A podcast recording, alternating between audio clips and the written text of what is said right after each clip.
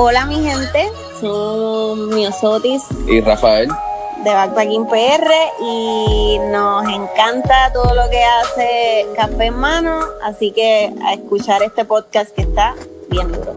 Hola, te habla el tipo oficial. Estás escuchando Café en Mano. Quédate aquí. Buena Corillo, que es la que hay. Te está hablando Boy. Estás escuchando Café en Mano, el más duro, Don Juan del Campo. Nos fuimos, Team Boy representando. Yeah, yeah, yeah. Saludos cafeteros y bienvenidos a otro episodio de Café en Mano, donde el café siempre está bueno y las conversaciones mejor.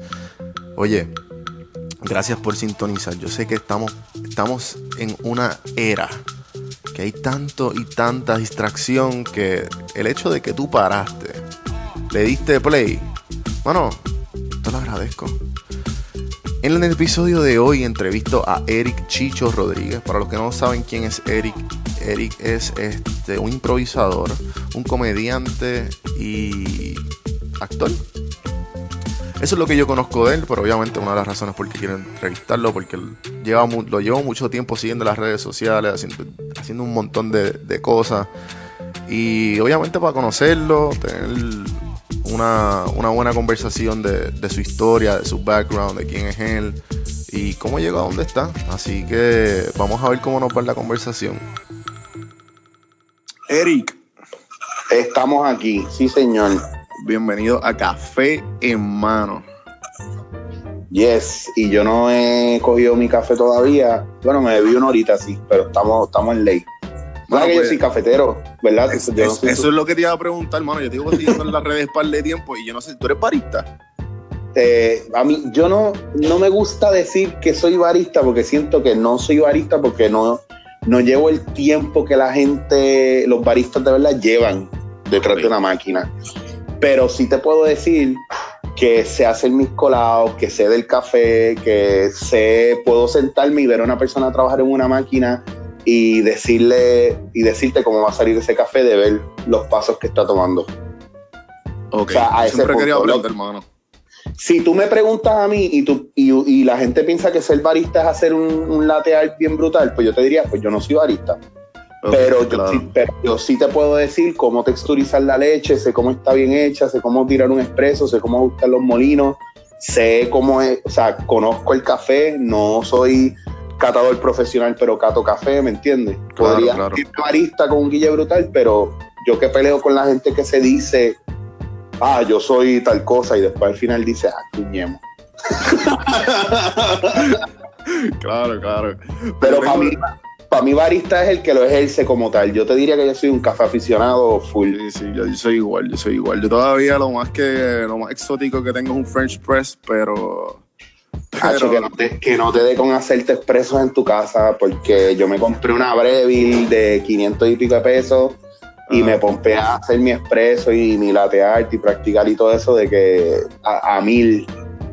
Obligado, obligado, no, yo no, no me quiero ni imaginar si, si yo me entra esa, pero, pero mi, mi, mi, mi amor al café empezó porque yo soy medio, yo soy medio fitness junkie de vez en cuando. Ajá. Y empecé, no sé si conocer la dieta de paleo. Sí, la paleo diet, el café es bien importante. Y pues, este, eso fue hace como, no diría yo, como unos 4 o 5 años atrás. Y pues ahí yo empecé a tomar café negro o puya. Sí, claro. Y pues obviamente empecé a desarrollar el paladar. Y yo, espérate, este café es bueno, este café no. Y ahora, ahora si, me das, si me lo das con leche no me gusta. No, no, okay. no lo disfruto igual. ¿Tú estás viviendo en dónde? Yo estoy ahora mismo en Atlanta. Este, ok. Yo soy de los estás... que, que me, me quité. Hashtag yo no me quito. Eso, eso es una mierda. Después hablamos de eso porque eso es una mierda. A mí no eres tan, tan valiente como el que se queda, so pichea. Gracias, este, gracias. ¿Qué claro, iba a decir? Que primero, para abordar un poco el no tuyo ya mismo, pero te iba a decir que tú que estás en Atlanta, aprovecha y cuando vayas a los roasters o coffee shops que ellos mismos roasteen el café, eh, ¿tú alguna vez has hecho un cold brew con el French, con el French press? No, mano. Hacho, bueno. te, voy a, te, voy a, dar una receta, pues te voy a enseñar a hacer eso y yo te aseguro a ti que -huh. tú jamás vas a ver el French press igual. Ok, Pero, y te lo aseguro, y te, y te estoy hablando, te está hablando un tipo, mi café favorito es el café etíope porque tiene tonos frutales, berries, blueberry bien nítido. Y en estos días yo cogí un café de Etiopía, lo molí lo más grueso posible, eh, los mismos, los gramos de café que saqué, saqué 30 gramos de café, tú lo multiplicas por 7 y esa es la cantidad de agua que tú vas a hacer para el cold brew. Y tú le vas a echar el café molido, agua fría, según los gramos de café por 7, y tú lo vas a dejar 20 horas en la nevera. Y después Ok. tú vas a sacar, lo vas a menear y lo vas a pasar por un filtro. Y, y tú y yo vamos a hablar después de cómo tú te estás bebiendo ese cold brew. Yo te aseguro que va a ser otra cosa, fuera el Qué parque.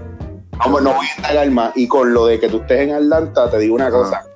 Para hacerlo brief, yo viví nómada 15 años fuera de Puerto Rico. Y yo iba y venía, y yo viví en Nueva York, y yo viví en la calle, y yo viví en Barcelona, y yo viví en Italia, y yo viví en México. Y, y honestamente es más difícil para el que se va, porque deja su comodidad en su isla y tiene que irse a otro lugar a probarse, a, y a medirse con otra gente y bregar con el racismo, con la xenofobia, con el que no tienes tu isla cerca, no tienes tu familia, no tienes tu comodidad, tus playas, tu comida. O sea, estás en otra cultura Definitivo. y para mí, para mí es más valiente muchas veces el que se va a tratar cosas nuevas y a crecer que el que se queda aquí hablando mierda de los demás y quejándose y no aportando nada. Porque el que te dice, "Yo me quedo aquí para aportar el país, cuando vienes a ver no está aportando un carajo.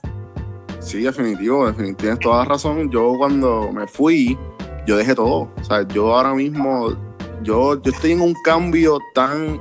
Bueno, esto- este podcast nació de eso.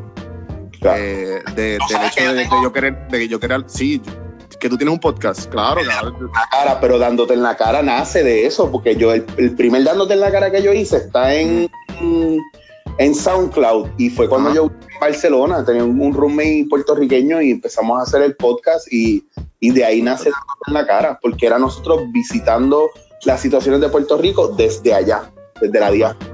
Para que tú veas que ahí, ahí ya ahí tiene, tenemos otro enlace en común. Brutal, qué brutal, loco. Este podcast nace del, del- Yo siempre quería ser la mejor versión de mí mismo, pero en Puerto Rico sentía que tenía muchas distracciones. Ok. Y pasó, pasó, y quería como que decía, yo no quiero vivir Puerto Rico toda mi vida, yo quiero, yo quiero crecer, yo quiero tener Claro. experiencias, yo quiero. ¿Qué edad tú y- tienes? Yo tengo 25. Ok. Eh, y- sí, sí. Y en, eh, no, perdón, yo tengo 26. yo cumplí hace como dos semanas atrás. Eh, me olvidó.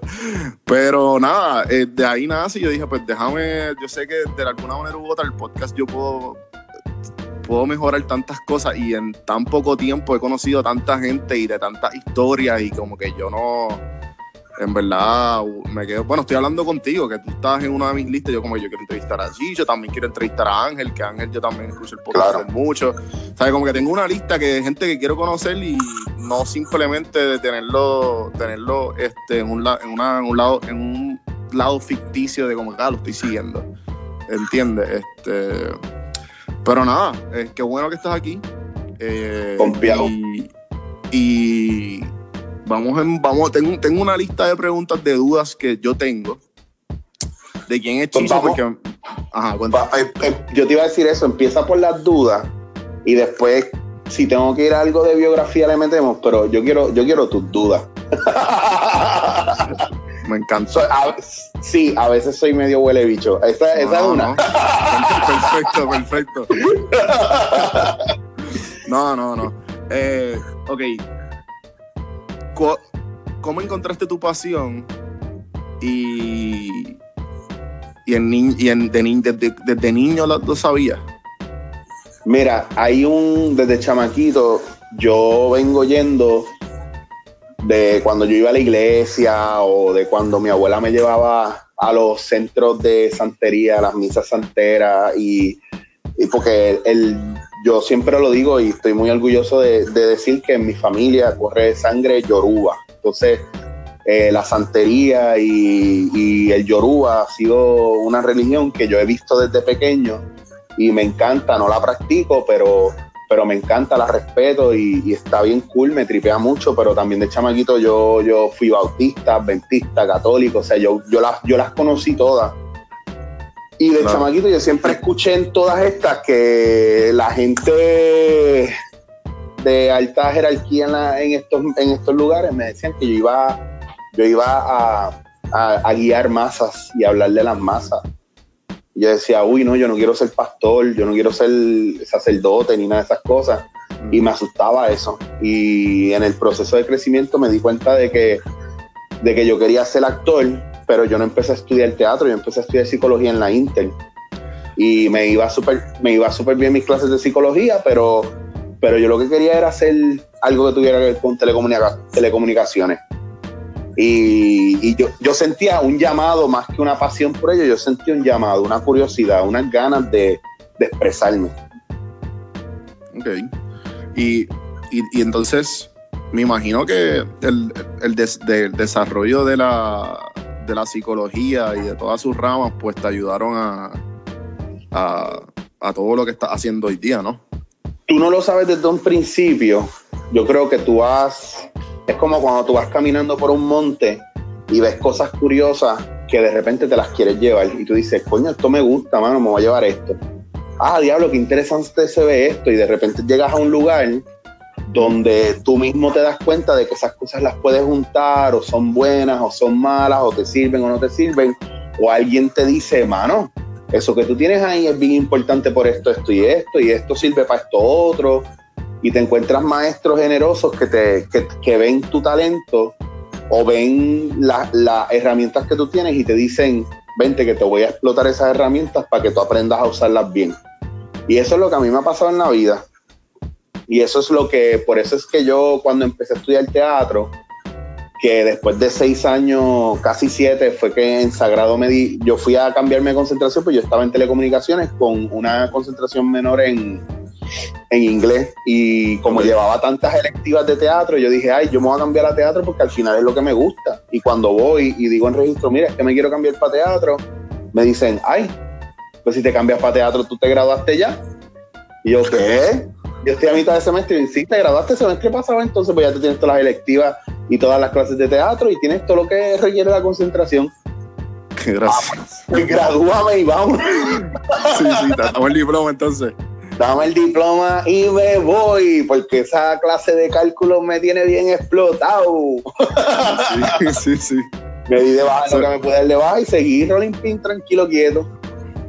Y ahí es que tú vas, en ese proceso es que pues ya yo había empezado a conocer la impro y con el tiempo que empecé a dar talleres y empecé a trabajarlo con mi vida y fue que me di cuenta que esto podía ayudar a la gente porque me estaba ayudando emocionalmente y personalmente a mí. ¿Cómo, cómo, cómo, llegó la impro a tu vida? Pues la impro llega porque ya estaba Whose Line It Anyway en televisión, que es un programa lo vamos, sí, sí. épico, y yo lo, yo lo veía y me gustaba, pero yo no entendía el concepto de la impro hasta que Gillo, el padre de la impro en Puerto Rico, no llega a Puerto Rico y me ve y nos juntamos. Gillo fue el fundador del grupo de impro Lipit en Puerto Rico, que mucha gente o poca gente o la gente que está underground los conoce fueron los que tuvieron el primer grupo formal de Para los que no sepan qué es la LIPID, la, LIPID es la Liga Puertorriqueña de Improvisación Teatral. Okay. Que es, lo monté allí yo con, con, los muchachos que estaban en LIPID en ese entonces mm. para tener un grupo y montar eh, shows de improvisación. Y entonces, pues, la que era mi novia que estaba en ese grupo y una de las amigas de ella me dice, tienes que venir a coger talleres con Gillo, eh, Gillo está ayudándonos mucho, esto te va a gustar. Punto es que yo entro y pues empiezo a entrenar con ellos y todos, pero no jugaba con ellos. Entonces llegó un punto donde pues Gillo se separa del grupo y el grupo se divide y se queda el grupo Lipid por un lado y Gillo por otro. Y la que era mi novia y yo nos fuimos con Gillo. Y aprendimos otras cosas, aprendimos, dimos clases. Y pues de ahí empiezan a hacer lo que era improterapia en ese entonces, cuando yo lo formalizo como tal y le pongo el nombre, en ese entonces todavía no había gente que estaba usando la impro de manera psicológica. Y yo le empiezo a trabajar en Puerto Rico por primera vez a nivel corporativo, a nivel empresarial, a nivel terapéutico. Ya trabajando los elementos de coaching y de psicología que yo había estudiado y aprendido, pero sobre todo todo lo que tenía que ver con la autorrealización y el desarrollo del ser humano, pues yo siempre he sido devoto desde, desde mi adultez para acá, yo he sido devoto de, del Kriya Yoga y Paramahansa Yogananda y pues son sus enseñanzas las que empiezan a ayudarme a mí a darme cuenta de que todo esto está conectado y que yo, mi propósito aquí es ayudar a la gente a crecer y a elevarse. Eh, y entonces, pues, lo que hice fue que vi que la improvisación me servía como una radiografía del alma, pero también me, me servía como una manera de esconderle a la gente o, o presentarle o sugarcoat el hecho de que te estoy dando una terapia. Pues si tú le dices a alguien, tienes que ir a un terapeuta, ¿para qué? Los otros días le dije a una amiga, por esta ayuda profesional, tienes que ir a un terapeuta. ¿Para qué? Para que me dé pastillas, para que me diga esto, para que me diga lo otro. Estás al garete, no sabes. de la tierra ahora mismo, estás al garete. Entonces, pues cuando yo a la gente que es un taller de impro, pues es como, ay, sí, yo quiero jugar, yo quiero, o sea, es como lo ven como un nursery. Y quieren ser niños de nuevo y quieren jugar y quieren pasarla bien y liberarse en la impro. Y cuando llegan a donde mí se dan cuenta que no, no vinieron a eso, lo que vinieron fue a enfrentarse a ellos mismos y a crecer personalmente. Ese es todo el viaje. Sí, mano, en verdad, chulería, yo llevo años. Ahora, en, ahora yo voy para Perú en marzo. Ah. Una girita pequeña que tengo, voy a estar en Lima y en Piura dando talleres y shows. Y el, el taller de Piura, que es lo último que hago, es el show slash taller número 3000 de mi carrera. ¿Qué? Sí, señor. llevas 3000. Sí, señor. Pues en Barcelona en tres años nada más hice 864 shows de impro. Ok, ok, ok. Entonces, espérate, espérate, espérate. Eh, esos 3000, ¿en cuántos años se. se... Mano, en, en 17, 17 años de carrera. Wow. Ok, entonces te iba a preguntar. Y eh, te dejé. El, gru- el grueso fue en España porque yo trabajé en una compañía que hacía dos y tres shows de impro diario. Ahí fue que yo acumulé un montón. Eh, Claro. otro era más difícil porque, chévere, tú te mueves de pueblo en pueblo, de ciudad en ciudad, pero tú no haces ese volumen de talleres. O de. Pero los talleres, los talleres eran ya improterapia o eran de impro nada más. No, no, no, ya. O tú los combinabas. eh, todo depende de la necesidad de, de- de la gente. No todo el mundo quiere trabajar consigo a nivel personal, la gente también se quiere distraer. Claro, y muchas veces me piden talleres porque quieren ser improvisadores. Y donde se quitan o donde ya no cogen más taller conmigo es cuando entienden que ellos lo que quieren ser cómicos no quieren trabajar con ellos mismos. Ellos quieren hacer chistes. Ujú. Entonces ya tú sabes, ya tú estás claro que hay, Interesante.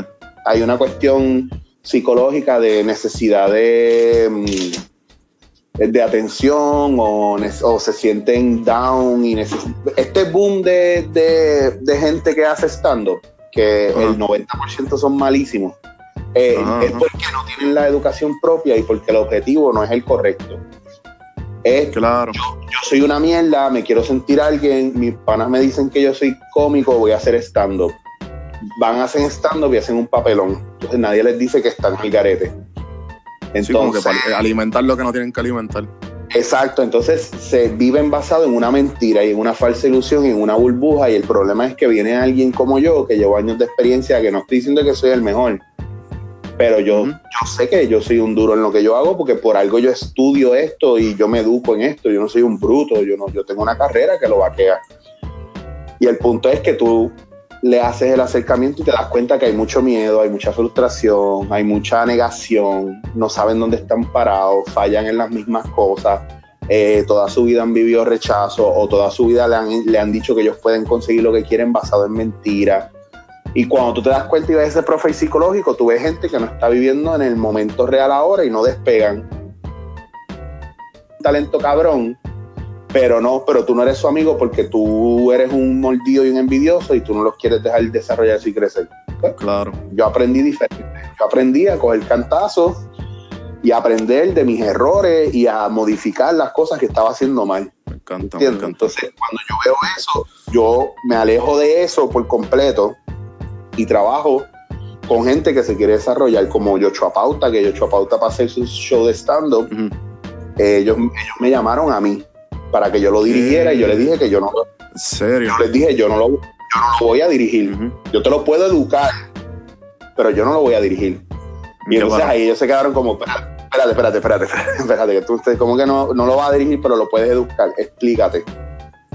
Pues yo y hice una apuesta con ellos, yo le dije, yo, yo te voy a cobrar tanto por, por clase. Ah, eso es mucho, vamos a hacer algo. Yo te voy a regalar una clase y si en esta cantidad de tiempo tú notas algo dif- diferente en él, tú me vas a pagar este dinero.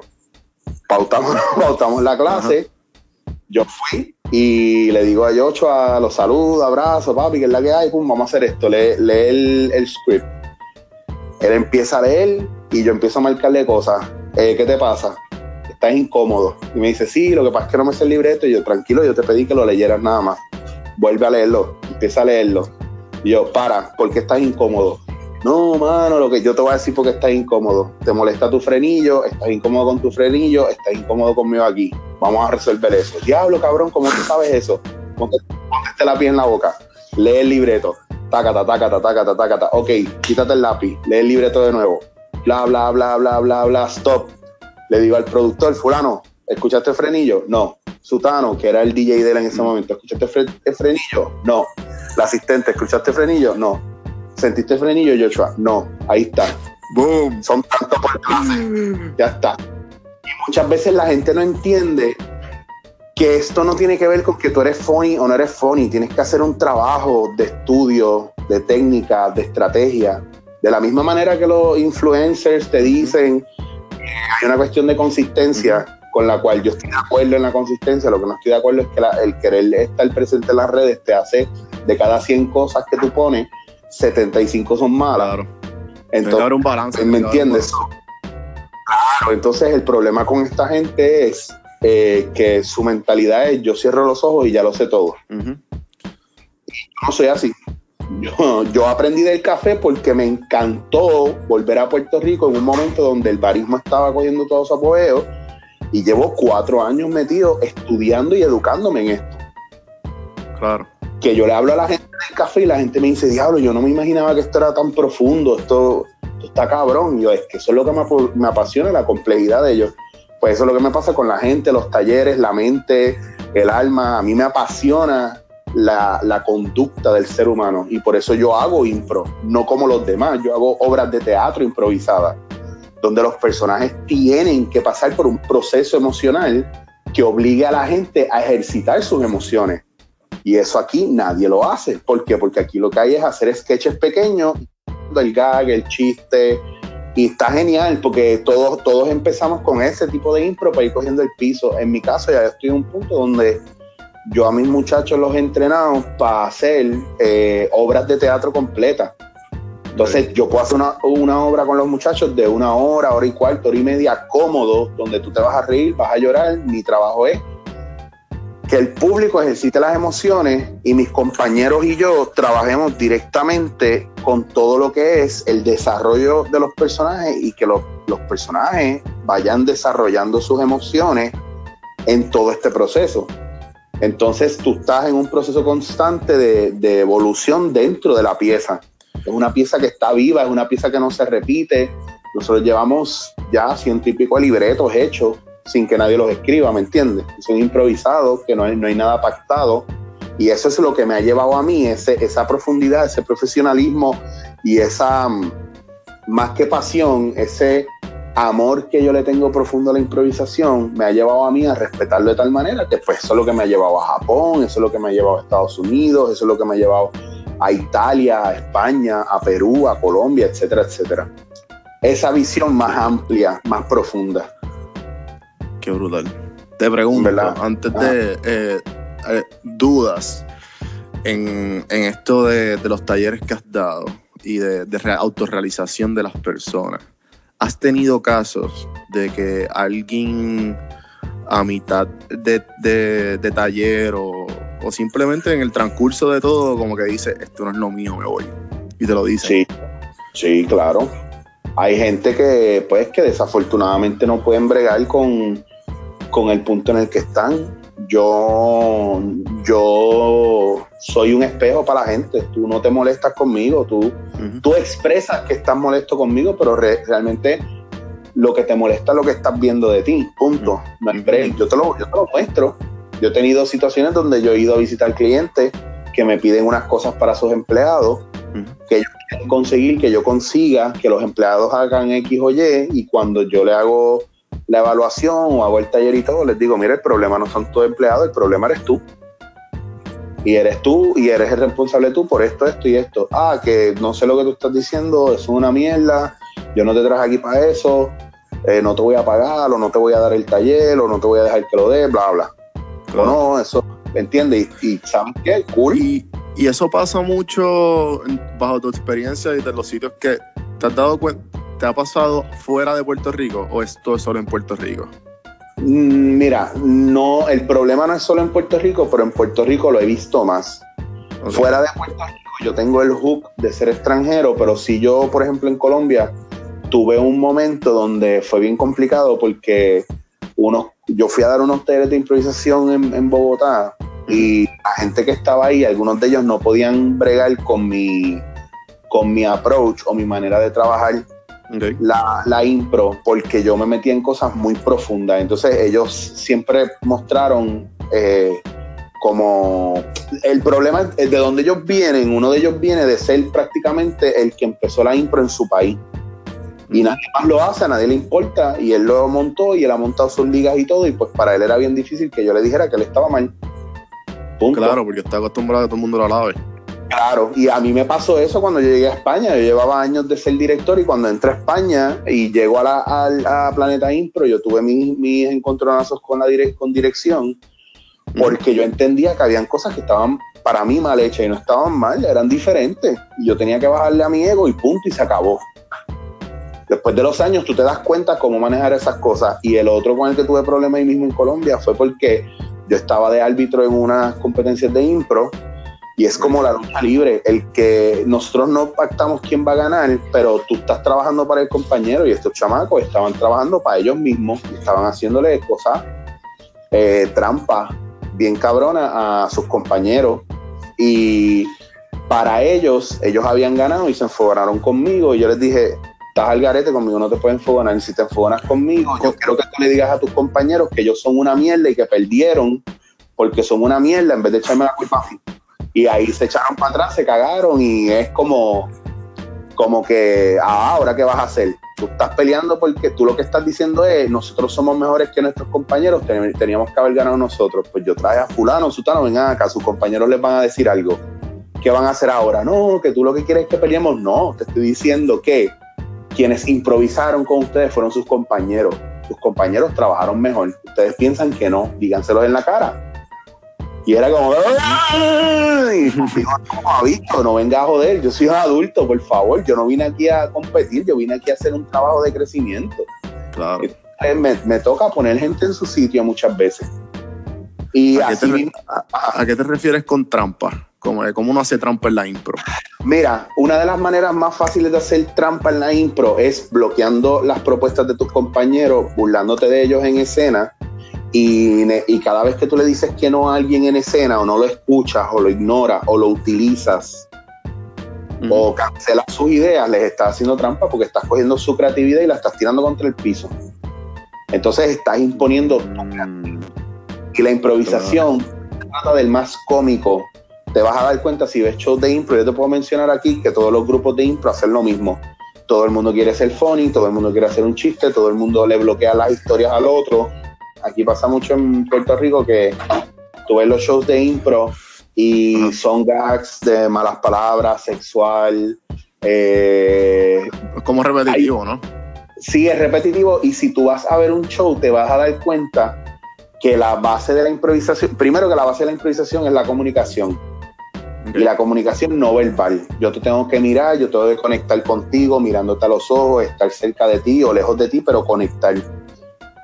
Cuando tú veas impro en Puerto Rico te vas a dar cuenta que el, el- el- los momentos, o sea, el, el porcentaje de contacto real entre improvisadores a nivel de comunicación visual o físico es menos del 10%. Todo el tiempo ellos entran a mirar para adelante a la gente, al público del escenario y pocas veces se miran entre ellos mismos.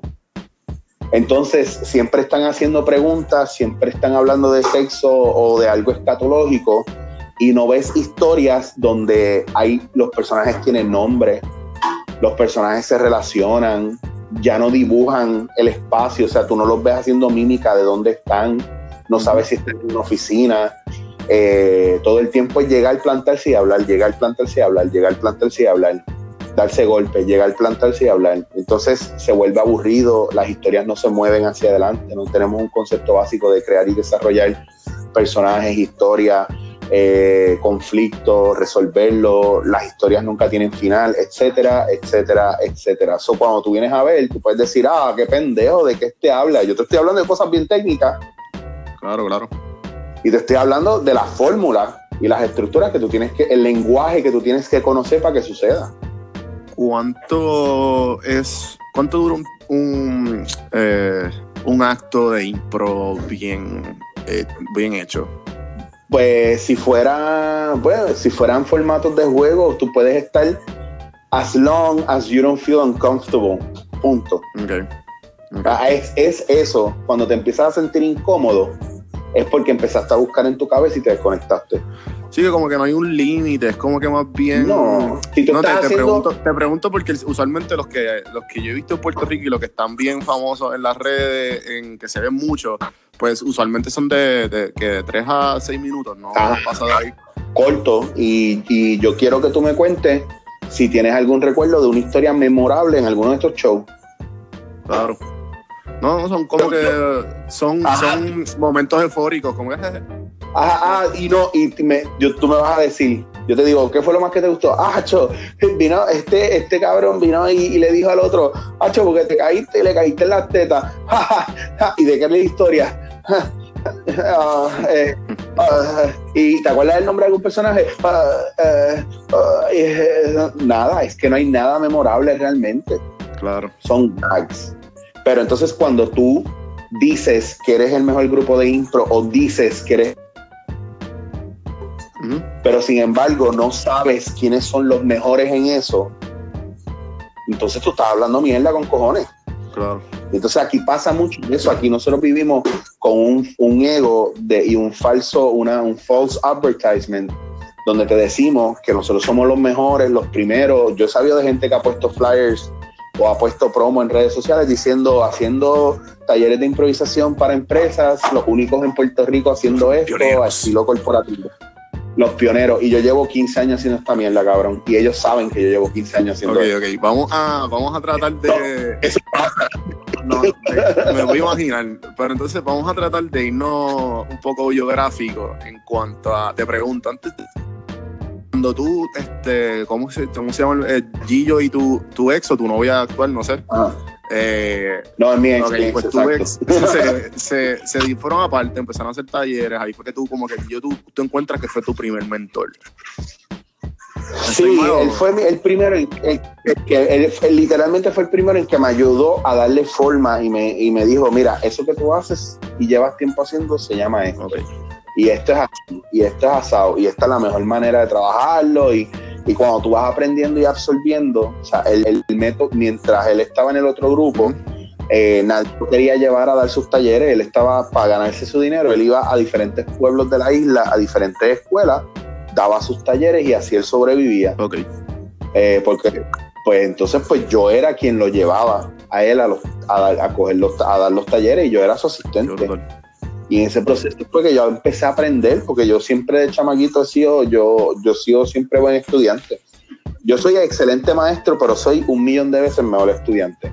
Yo aprendo rápido, yo soy analítico, yo soy estratega y eso a mí me ha ayudado a poder hacer las cosas que yo hago y a poder adaptarme, sobre todo adaptarme. Yo llego a los países no a imponerme, sino a ver cómo funciona, adaptarme y encontrar en qué idioma es que yo puedo enseñarle a esa gente. Cuando digo idioma, eh, que esto lo vine a desarrollar también cuando conocí a César Millán, tú puedes tener todo el conocimiento y tú puedes ser el duro en tu materia, Pero para enseñar, tú tienes que saber cómo tú le vas a enseñar a esa gente, cómo aprenden ellos, visual, auditivo, eh, por el paladar, cómo, cómo ellos absorben esa información.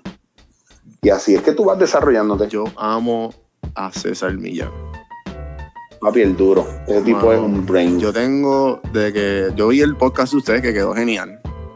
Eh, Thank you very much. este, me encantó. Yo creo que comenté en uno y uno me dijo, pero ¿cómo se llama el libro? Porque yo antes de, yo cuando, yo siempre quería un perro, porque mi mamá me lo, me los puso X desde, desde pequeño. Ah. Y pues obviamente me lo, me, lo, me, lo, me lo negaron por mucho tiempo y yo dije, no, no, yo quiero un perro. Entonces yo voy a adoptar y, y de casualidad pues pude adoptar mi perro. Pero antes de, yo, yo siempre veía Cesar, Cesar, Cesar. Y, Ay. y pues yo dije, pues déjame coger el libro de él antes de. Y cuando lo cogí, pues en proceso y, la, y adapté la filosofía de él y vi que la filosofía de él es adaptable a muchas situaciones de seres humanos también, porque te habla... Eh, es psicología humana, full. Sí, sí. Full. Yo estaba viendo una de las entrevistas de él que era una maestra de pre-kinder diciéndole, mira, yo he usado tu filosofía con mis estudiantes y me funciona tan, tan bien. que es como que la filosofía de los, del- del- de los perros es ejercicio, obediencia y después afección. En ese orden. es que el, el viaje, el viaje de todo esto, mano, para que tú entiendas la psicología del, del ser humano Ujú. versus la del animal. El animal responde a su naturaleza y el ser, el ser humano responde a su ego. Mm. El ser humano no, no responde a su naturaleza porque en los procesos de aprendizaje desde que somos pequeños nos enseñan a ir en contra de nuestra naturaleza. Claro. Por ejemplo, tú te tiras un peo, que es parte de tu, tu naturaleza, y eso está mal, no te lo puedes tirar, no puedes hablar de eso. Mm. Tú, en el caso del hombre o de la mujer, masturbarse es malo. Eh, en el caso del hombre y la mujer también, eh, la monogamia el- es el orden eh, social, pero en, en- en nuestra naturaleza animal no lo es. Claro. Entonces todo tiene que ver con el ego al final. Hay muchas cosas más que tienen que ver con la naturaleza que podríamos hablar horas y horas y horas de esto. Imagino. La gente que me llega a los talleres a mí son personas que están yendo en contra de su naturaleza. Gente que está acostumbrada a estar en un escritorio trabajando, viven miserable y su trabajo ideal es estar en la calle. Pero nadie les dice eso y nadie apoya eso. Yo fui una vez a Walmart y me encontré con una situación bien incómoda que también me hizo pensar, diablo, esto está cabrón. Y es que yo llego a la parte electrónica porque iba a buscar a ver cómo estaban los juegos de- del, del 10 Ujú. para ver si me llevaba uno porque me iba de viaje. Estoy viendo que hay una señora de como 60 años eh, en la área de electrónica peleando con un chamaquito que vino a buscar unas cosas y él le está diciendo de cabrona para abajo, pero súper nasty, porque ella no sabía una información, que si tú eres una bruta, pero como tú me vas a dar esto, esto está mal. Y en eso vino el gerente y la mandó para yo no sé dónde y dijo, no, caballero, yo lo ayudo. Y yo digo, diablo, pobre señora. Y en lo que voy caminando, digo, pues, pues, voy a- nada, ya tengo lo mío, voy a buscar unas toallas en el área de, de home y eso. Y cuando llego al área de- del hogar, hay un chamaco de la misma edad del otro chamaco que estaba en electrónica doblando toallas. Y tú dices, espérate, pero ¿y por qué este chamaco está doblando toallas aquí no está en el área de allá en electrónica? La señora no está aquí y está en electrónica sin saber nada, ¿me entiendes? Y tú dices, aquí está fallando en la dirección, quienes están manejando la parte de entender cómo funcionan sus empleados y buscándoles un lugar. Entonces Claro. tú te encuentras cosas así todo el tiempo porque estás, estás yendo en contra de la naturaleza tuya. Por eso es que no nos abrazamos ni nuestra sexualidad, ni nuestra masculinidad, ni nuestro feminismo. Por eso tenemos tantos problemas con, con esta cuestión del sexismo, machismo y feminismo. O sea, no tenemos una identidad concreta. Estamos en pelea todo el tiempo porque no entendemos cuál es nuestro rol social. Tenemos peleas con nuestros padres porque hemos eh, desvirtuado la jerarquía y el árbol gene- genealógico. Y toda la gente que llega donde mí, los problemas que tienen son problemas con su naturaleza. Y, y como no la entienden y no la saben abrazar, según los estándares sociales, pues están traumados o están lacerados o están censurados por algún lado. ¿Cómo que primer, top 3, top 3, yo sé que nos desviamos por, pero ya que estamos en este tema. Top Mira, 3, tú, los tú top- te esperabas, tú te esperabas esto. Más o menos, más o menos. Yo sabía que venía algo similar. Yo sabía porque te. Pero ah, cuando vienen con este problema, que es el, problema que tú dices que es de la naturaleza, este, ¿cuál, que, ¿cuáles son tus primeras tres eh, recomendaciones o acciones a tomar para mejorarle su entender de, de- su problema? No sé si la palabra correcta es el problema. Eh, Básicos, básicos y clichosos son mi- mis tres respuestas. La primera es conseguir que la persona se dé cuenta, partiendo de los ejercicios, de lo que yo le trabajo a esa persona, se dé cuenta de que, de que hay algo que le está bloqueando. Hay algo que lo estanca. Segundo, es que esa misma persona, ya yo sé lo que es, pero yo tengo que conseguir que esa, esa persona se dé cuenta. llegue ahí. Ya yo llegué, yo estoy ahí, pero yo necesito conseguir que esa persona llegue, porque no es lo mismo que yo te lo diga a que tú lo descubras, porque nosotros tenemos una tendencia de evadir las responsabilidades y la culpa es ajena, o sea, es, es huérfana, perdón. Y la gente, ah, pero tú me dijiste que hiciera esto, ah, pero tú me dijiste que era esto otro.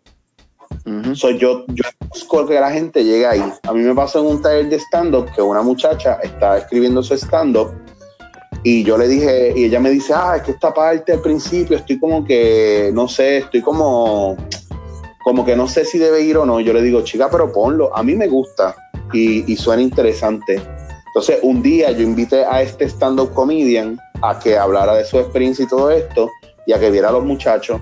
La muchacha hizo el beat como, como yo le había recomendado. Y él le dijo, ah, esta parte a mí yo la quitaría. Y ella me miró y me dijo, ve. Me, como que, ¿viste? Y yo le dije, ¿viste qué? Ah, que a él no le gustó. Y yo, y que tu único público es él. Exacto, exacto. Eh, o sea, que- importante. o sea, lo que- la recomendación que yo te doy es una mierda porque la que tú, la que te interesa es la de él, pues coge taller con él.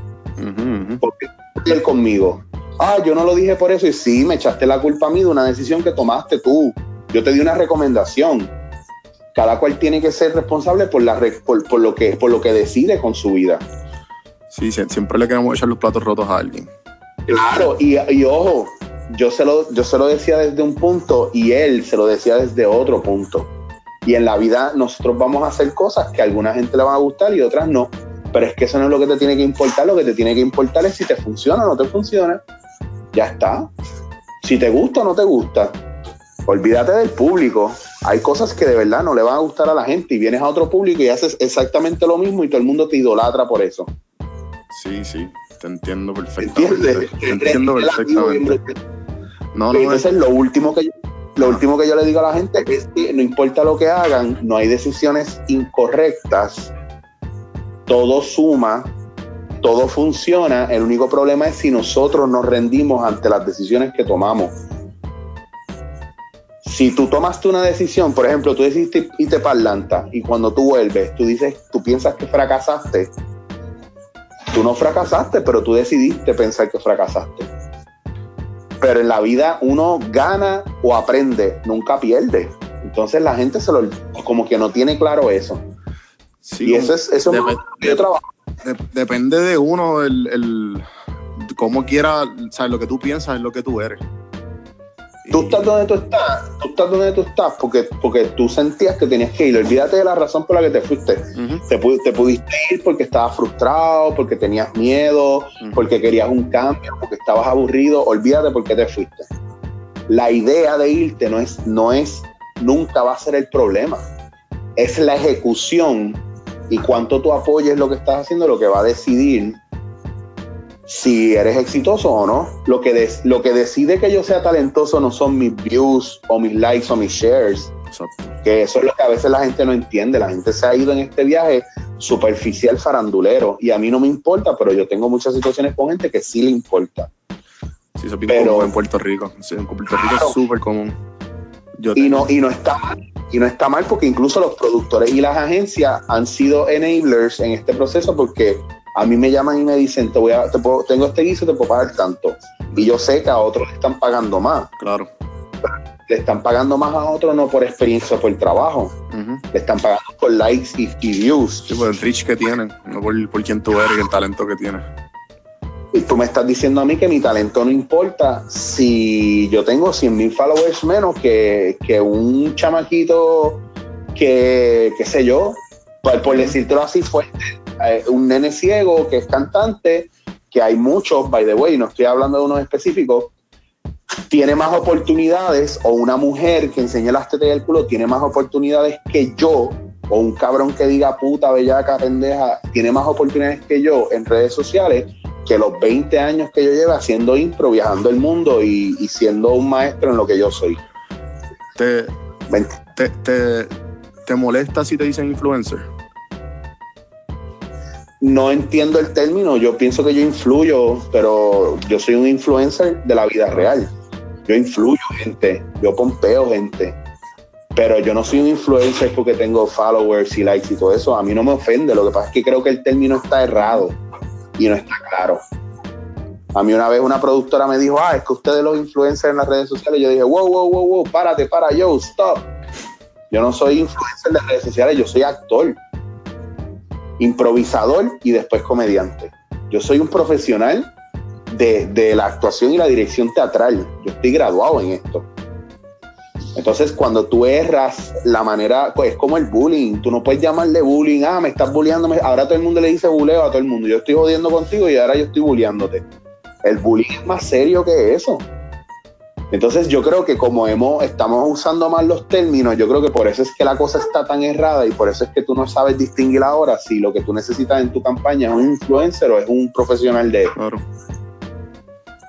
Ya está. Tú tienes que decidir qué tú quieres hacer con tu producto. Tener a alguien que, que transmita algo nítido o, o, o, algo que vaya con tu producto o lo que tú quieres son más, más tráfico para tu proyecto. Pues si tú quieres más tráfico, tú buscas a alguien que genere tráfico. Sí, pero efímero. Si tú quieres contenido, ¿me entiendes? Un buen contenido que, que Claro. se quede, que se quede con uno. Exacto. Entonces ahí es que, porque tú puedes coger un gente profesional o gente que sí se dedica a crear contenido bueno y utilizar gente que son influencers para que te lo muevan. Son herramientas. Cool, pero han querido mezclar. Claro, pero han querido mezclar todo y al final en Puerto Rico el truco de todo esto es, a mí me dijeron que son las colaboraciones. Y yo me he dado cuenta que sí, que las colaboraciones bregan, pero después me estoy dando cuenta que también hay mucho este, greedy ¿Qué, motherfucker. qué? Aquí, que- ja, aquí, a- aquí, aquí- aquí lo que predomina es el ego, como que, ah, yo tengo Pues. tanto y tú tienes tanto, te estoy ayudando yo a ti, tú lo que quieres es pauta y yo, ¿de qué tú hablas? Yo te estoy dando, ¿sabes? Ah, ¿De qué tú hablas? Tú estás, tiene que ver ni con pauta, tiene, por eso te digo que no tiene que ver ni con pauta, tiene que ver con compartir al exacto, final. exacto. trasciende, trasciende. Tú sabes cuánta gente me saca mierda en cara a mí y yo le consigo random. Yo consigo, mira, eh, mira qué loco. Ellos tendrán la fórmula de grabar y hacer cosas en redes sociales, pero no consiguen, no consiguen seriedad, no consiguen que la gente confíe en ellos.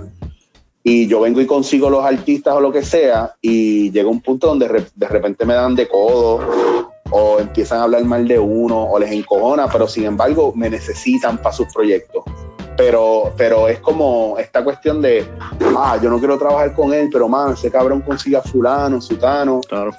¿Me entiendes Sí, lo sí. que te digo? Es bien, es bien real y yo me, yo me he alejado mucho de las redes por eso, porque la gente habla mucha mierda de uno y entonces tú estás por un lado haciendo mucho bien, ayudando gente, metiéndote en lugares donde no se mete otra gente. Bueno, yo me acuerdo, pausa, pausa Sí. rapidito. Yo me acuerdo el día, el día después de- del huracán. Yo me acuerdo haciendo esa fila, día después el segundo, tercer día, no me acuerdo. Y yo me acuerdo haciendo una fila, yo me quedé eh, en casa de una amiga, que pues la, eh, que la amiga me, me ofreció las puertas porque en mi casa, mi perro, mi mamá obviamente odia a los perros. Y no los odia, bendito, eso es bien fuerte. Simplemente es alérgica, no puede tenerlos cerca, whatever. Por el caso que sea, yo estaba quedándome en casa de mi amiga, con mi perro y whatever. Y pues estábamos haciendo la fila de la gasolina. Nos levantamos a las 4 de la mañana y estábamos escuchando la radio. Y, y, te, y te entrevistaron. Yo escuché esa entrevista. Y, y, y yo dije, mano, es que esto es lo que el pueblo necesita. Todo lo que tú estabas diciendo en el momento de que tenemos que darle la mano al vecino, de que tenemos que ayudar, de que tenemos todos los influencers que tú, le hiciste un llamado a toda la gente de la prensa, todos los influencers, que encuentren la manera, porque a través de ellos, pues obviamente, ¿sabes? Tú fuiste a la radio, ¿verdad? ¿Cómo fue, cómo fue eso? Pues, mano, una vez yo tuve break. Mira, en, en Irma ya yo estaba yendo al centro de convenciones a servir café con los baristas porque una de, la, de los grupos de baristas o uno de los dueños de coffee shop eh, donaron por ese tiempo, prestaron una máquina, un molino y estaban dando café, el azúcar, todos ellos consiguieron todo para darle café y chocolate y té a, los a, a, los, a los que estaban refugiados de Irma, de las islitas, en el centro de convenciones, militares, etcétera policía, rescatista, etcétera. Vino María, una compañera de eh, barista, pernoctó en el centro de conversiones para que no se le acabara el café a esa gente. Y a los dos días, después de María, el día después no, el siguiente, yo no pude aguantar más y fui al centro de convenciones a ver cómo estaba la cosa.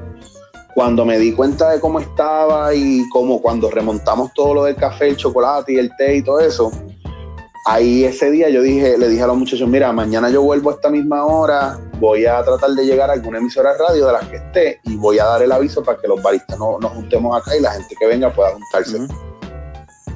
Mano, ahí busqué dónde era Guapa Radio, llegué a Guapa Radio, hablé, estaba el pi, mano, y si tú supieras que yo mientras oía lo que ellos decían en radio, era que yo estaba trying to figure out dónde era que estaban las oficinas. Yo no sabía dónde estaban y ellos decían cosas y, mano, es que te digo, está cabrón, en la mente del improvisador. De repente yo estaba conectando, estaba como Sherlock cogiendo pistas de todo lo que decían y yo, ah, ya sé dónde están. Llegué al sitio, el pi me vio, se rió, todo el mundo estaba ahí como que, ya tú sabes, pegado. Y yo hablé de eso y yo hice un llamado y a los tres o cuatro días apareció Molusco con una iniciativa ahí mismo en Centro de Convenciones eh, a la cual pues a ninguno de nosotros se nos había dicho nada, ni se nos invitó ni nada. Y empezó a aparecer gente a hacer cosas cuando, digo, no quiero decir que él, en verdad no quiero implicar que él hubiese esperado o no, cada cual hacía lo que, lo que tenía que hacer cuando podía. Yo no tengo hijos, yo tengo más que, yo vivo con mi novia, que todos estábamos bien, gracias a Dios, su familia estaba bien. Y yo me dediqué a estar metido en el centro de convenciones y ayudar gente en refugio donde yo pudiera y ayudar compañeros. Yo me metí al coffee shop. De esa gente que donó la máquina, perdieron uno de sus coffee shops. Y yo me metí ahí a ayudarlos a limpiar, a recoger. Y me acuerdo un día que yo estoy haciendo eso afuera y un cabrón me está grabando, como que meten ahí, chicho, jaja, recogiendo escombros. Y yo le grito, cabrón, no vas a venir a ayudar. Y como que se apagó la cámara y se fue. Eran, eran esa mierda, era surreal. Entonces yo hice un llamado y apareció Transform, hermano. Transform llegó y me dijo, ¿qué te hace falta? ¿Qué tú necesitas? Yo les enseñé a tirar café a Transform, a, vino el eh, Brian, que estaba en Sochi's Life con nosotros también. Eh, vinieron muchos amigos baristas, llegaron llorando de que diablo, cabrón, te escuché, mano, me dio una alegría brutal porque no sabía qué estaba pasando y todos nos encontramos ahí a ver cómo estaba cada cual y de ahí pudimos seguir moviéndonos y haciendo cosas. Hasta que nos, que nos sacaron de ahí los de FEMA, pero fuera de eso, eh, mano, es una cuestión de, estar en el momento. Y ese, y fue María lo que me dijo a mí, esa situación, lo que me dijo, Hacho cabrón, quítate de todo esto. Aquí la gente no le importa nada, esto es un paranduleo brutal y tú siempre estás peleando por, por lo, avara y lo y fake que puede ser la gente en muchos momentos, mano, y me quité. Yo llevo tiempo que yo estoy haciendo bien pocas cosas en redes sociales, pero no he dejado de trabajar. Yo sigo haciendo lo mío de. Ay, espérate que se me cayó. No, hombre, cayó el micrófono. Eh, yo sigo haciendo lo mío de los talleres corporativos y visitando escuelas y. O sea, yo sigo haciendo mis cosas lo que pasa es que ya no me interesa ponerlo tanto en redes. Chico, pero, es que yo pienso que está bien, ¿ok? Tú tienes un, tienes razón porque un core, un core bien grande de, lo, de, Puerto Rico y de la farándula y de lo que significa, lo que, de lo que es, es lo que tú dices. Pero yo pienso que yo, tengo esperanza todavía. Obviamente a lo mejor tú tienes mucho más, mucho más experiencia que yo en esto. Y de vida y de, de carrera y de social media, pero pero, mano, yo pienso, yo siempre asumo el. Toma mi ejemplo. Yo, yo, yo, yo te escuché y yo te escuché, yo tengo esto, te invité, estamos hablando de esto. Y yo estoy seguro que, como tú dijiste a la, a la comediante que se paró, que dijo, ah, viste, porque tú, eh, viste, viste que él- lo que él dijo, whatever. A, a, exacto, a él no le gusta, pero de cinco personas, a uno, uno me va a escuchar. Uno me, uno me está escuchando. Sí, tienes, todo- tienes ¿Sabes? toda la razón. Actually, I aim to that. O sea, lo que, lo que quiero decir no es que yo esté. A ver, volvemos. Yo me contagié de esta necesidad heavy de estar. de tra- tratar de hacer algo top en redes sociales. A, a lo que voy es que el objetivo de todo el mundo es: tengo que tener followers y tengo que tener muchos likes porque yo puedo vivir de esto Ujú. mi caso ha sido, yo no quiero hacer lo mismo que todo el mundo, subir cosas todos los días bien mierda, porque a veces yo, yo escucho gente subiendo mierda, no tienen nada que poner y ponen, estoy aquí cagando pensando en ustedes, Sí, sí. chévere. Sí, Y pues, puede ser funny una vez, pero ya te vi haciéndolo seis veces diciendo lo mismo. Claro. Entonces, yo veo gente que dice, no, la consistencia, tienes que estar ahí, ahí, ahí. Mano, I really don't have time for that shit, porque yo lo hago solo, yo no tengo un séquito de cabrones que me lo maman y que me hacen las cosas. I do things by myself. So, yo estoy haciendo esas cosas por mi cuenta, más tengo que cuadrar talleres, más tengo que cuadrar entrevistas, más tengo que hacer producción, más tengo, ¿me entiendes? Entonces, llegó un punto donde María es como, ¿tú has visto Star Wars? Claro, obvio.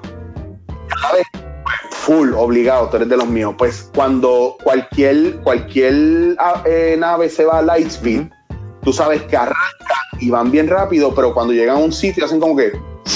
Y llegan y llegan de golpe. Claro. María me, me puso así de golpe. ¡Pagin! Y ahí, me- en ese silencio y en esa quietud, me di cuenta que yo necesitaba cogerme un fucking break. Yo me levanto, yo tengo osteoartritis severa, cabrón. Yo tengo dos rodillas listas para reemplazo. Yo fui atleta. Yo me jodí las rodillas en mi vida. Y la chikungunya me la destrozó más.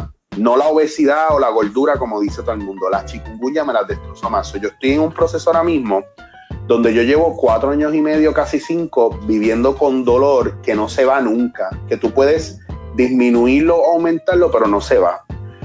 Yo mayormente estoy groggy, de mal humor, pero siempre eh, trato de combatirlo porque sé de dónde viene.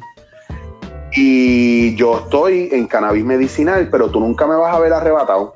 Entonces, yo ahora mismo en mi vida valoro mucho el tiempo y con quién lo invierto.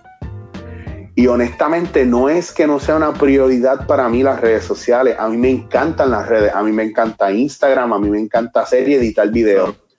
Pero si yo estoy, si yo quiero invertir dos semanas completas en ver Parks and Recreation y mamarme el season completo, Lo hago. quiero estar sí, binge en eso obligado. Yo no quiero es pensar, "Ah, si no hago nada para mis redes se van a caer. Sí, sí. Ese no es mi objetivo. Entonces veo mucha gente en eso y mucha gente que yo quería empezar y hacer cosas y me dejan arrollado a mitad. Por eso yo trabajo solo. ¿Sabes con quién, quién tiene el mismo flow que tú eh, en ese aspecto? Eh, ¿Quién? Fernando, el tipo oficial. Te hablé con él Ah, ese tipo una y, él me dijo eso, mira, yo, yo hago videos porque me gustan y lo quiero hacer, no es porque yo no me voy a estresar por, por estar poniendo contenido, porque al momento de yo empezar este podcast también hice un, estoy haciendo un blog. Y, Mm. y pues lo, lo que yo hago es, mi, mi manera, yo encontré que mi manera de aprendizaje más efectiva es a través de haciendo estas cosas. Yo empecé una página de turismo que se llama Puerto Rico Sin Filtro. Y, Ah. y entonces ya ahí yo aprendí, ahí fue que me infectó eso que tú estás diciendo, me, me, me, me llegó. Ah, de los likes, de los follows, de esto, de lo otro. Y pero, espérate, ¿y ¿qué pasó? Entonces cogí un break. Eh, y ahí de aquí nace esto. Yo voy a hacer esto porque me gusta, porque quiero entrevistar a gente que yo quiero entrevistar, que yo tengo piquiñas que yo quiero rascarme. Y, ten- y, el, y el blog no es un blog común, es un blog, se llama Day One y soy yo haciendo cosas por primera vez. Siempre. Ok. ¿sabes? Y de- desde ahora he tenido como tres episodios que son yo haciendo algo o yendo a un sitio por primera vez. Y me Brutal. entiendes, como que soy yo eh, este, obligándome a hacerlo. ¿Tú llegaste a ver, tú llegaste a ver cogiendo pon alguna Sí, vez? sí, ¿Tú sí, viste sí, lo- vi, vi dos o tres. cogiendo pon? para que tú tengas una idea, nace un momento en que yo vengo de vivir 3, 4 años en España. Pues sale de que las ciudades donde yo he vivido usualmente son ciudades que, que tienen transportación pública efectiva. Y cogiendo por nace de que cuando yo me mudo para Puerto Rico de nuevo, yo estuve en Calle Loíza y después me fui para Cupey. Y, y en Cupey no hay un bicho de transporta- transportación pública efectiva. Un bicho. Y yo no sé si tú puedes decir esto en tu podcast, pero no hay un bicho de transportación pública. Tranquilo, aquí se hace lo que yo diga, puñeta. Esto es mío. Entonces, entonces mis panas me iban a buscar o artistas me iban a buscar porque yo trabajaba con un montón de gente y me buscaban ellos mismos a casa, donde yo me estaba quedando en casa de una amiga y de repente pues yo digo, diablo, estas conversaciones están cabronas, tengo que grabarlas. En eso me doy cuenta o descubro que están las GoPro y que tú las puedes enganchar. Te Claro. puedes pegar en una esquinita y, y para adelante. Cabrón. Sí, yo dije, espérate, pues déjame probar esto. So, me compro una, juego con ella, hago los ajustes y grabo un montón de cosas. Y después de los de par de meses, empiezo a editarlo. Y Esteban, que hace impro conmigo, me dice, yo le digo a Esteban, Hacho, le quiero poner esto cogiendo pon. Y, o, o Esteban, no me acuerdo si fui yo el que le puse cogiendo pon. Y él me, ah, sí, yo le dije, yo quiero ponerlo cogiendo pon o esto es como cogiendo pon y me dice, ah, el Macabeo tiene una canción que se llama Cogiendo Pon. Y yo, ¿qué? No, en serio. Y sí, sí, sí, escúchala. Escucho la canción. Está.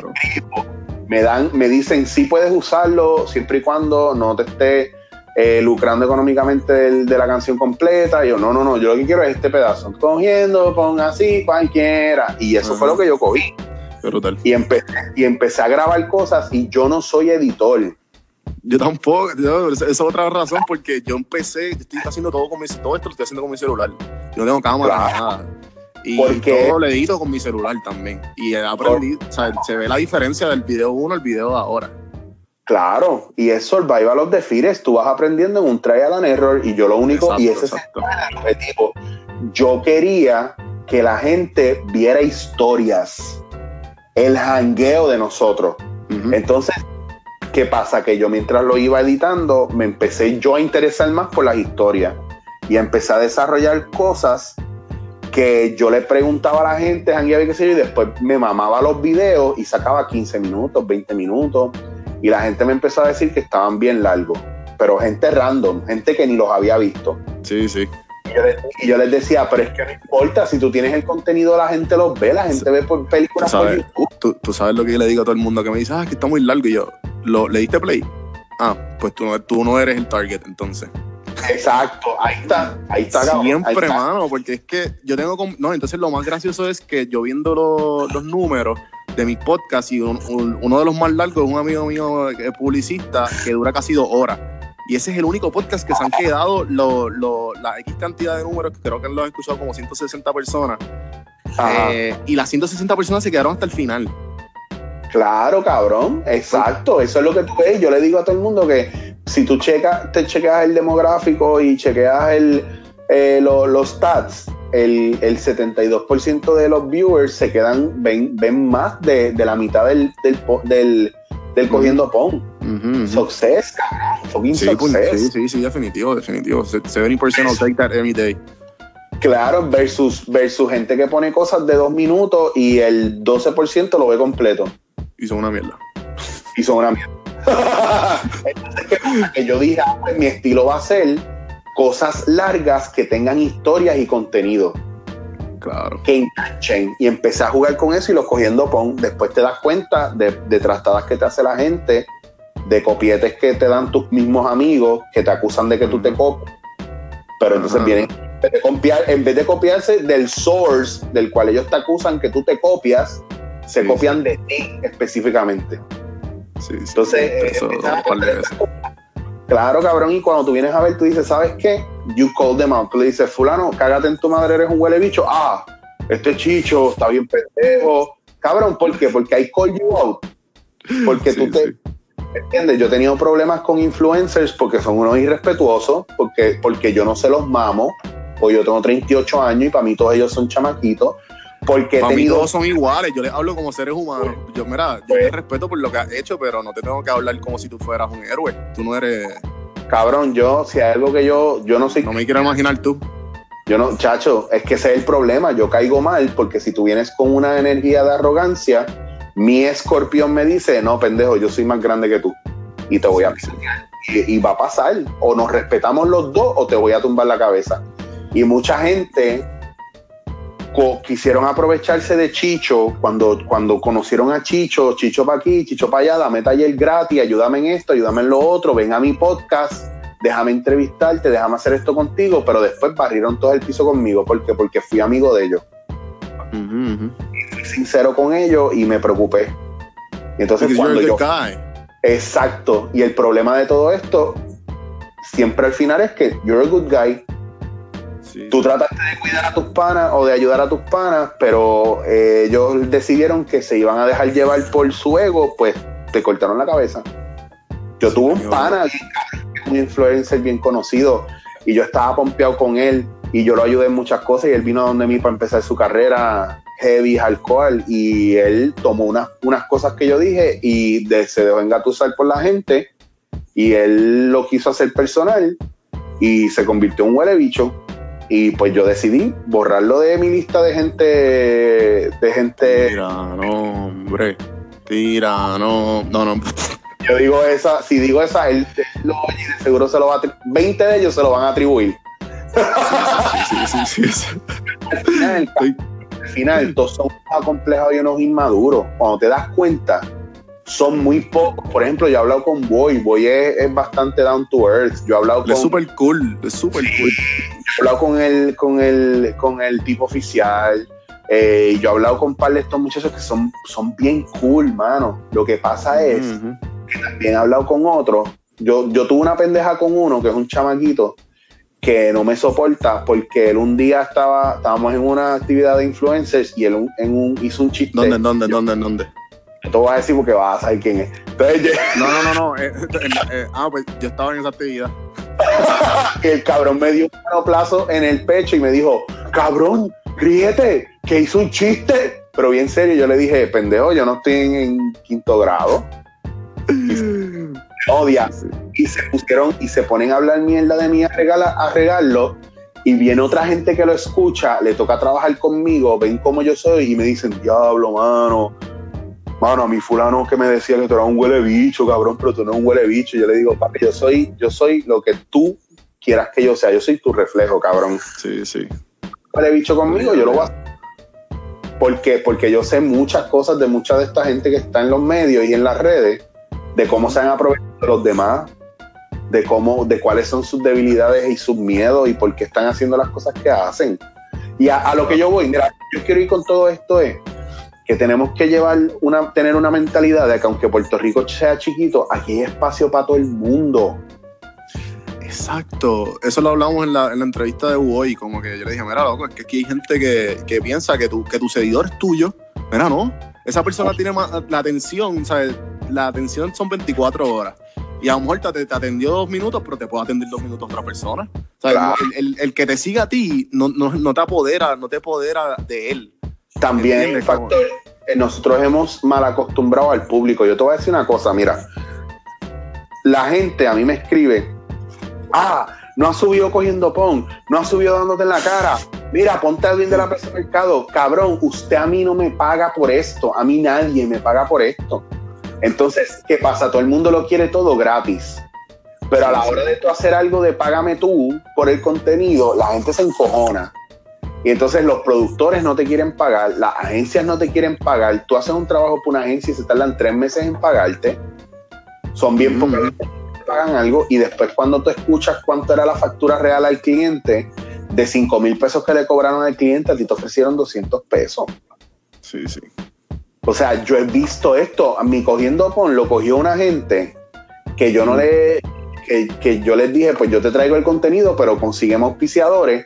Nunca me consiguieron un auspiciador. Y después que yo me voy de ahí, traen a un compañero comediante a hacer el mismo formato que yo, el mismo cogiendo pon con otro nombre, entrevistando artistas en el carro y fue una mierda y la gente les empezó a caer arriba. Ah, pero Chicho tiene cogiendo pon, pero si, ¿por qué si él está cogiendo pon aquí tú estás haciendo esto? Pero ¿dónde está Chicho? Pero, ¿me entiendes? Es como porque Sí, sí. somos tan nosotros mismos. Es como que no queremos ayudar, es como que siempre es el, el buscando el peso más barato, el, peseteo. Entre eso y. Ajá. y en- entre eso y la poca inteligencia emocional que tenemos, donde siempre tenemos la perce de que un cabrón nos quiere quitar algo, porque siempre estamos buscando quitarle cosas a la gente, eso nos tiene al borde de la destrucción. Por eso es que nuestras redes sociales son una mierda. Por eso es que cuando tú ves, tú ves uno que otro chamaquito que va a lo, dale, fuiste a, a las oficinas de Google en yo no sé dónde puñeta o a las de YouTube en yo no sé dónde puñeta, ellos están diciendo followers, likes.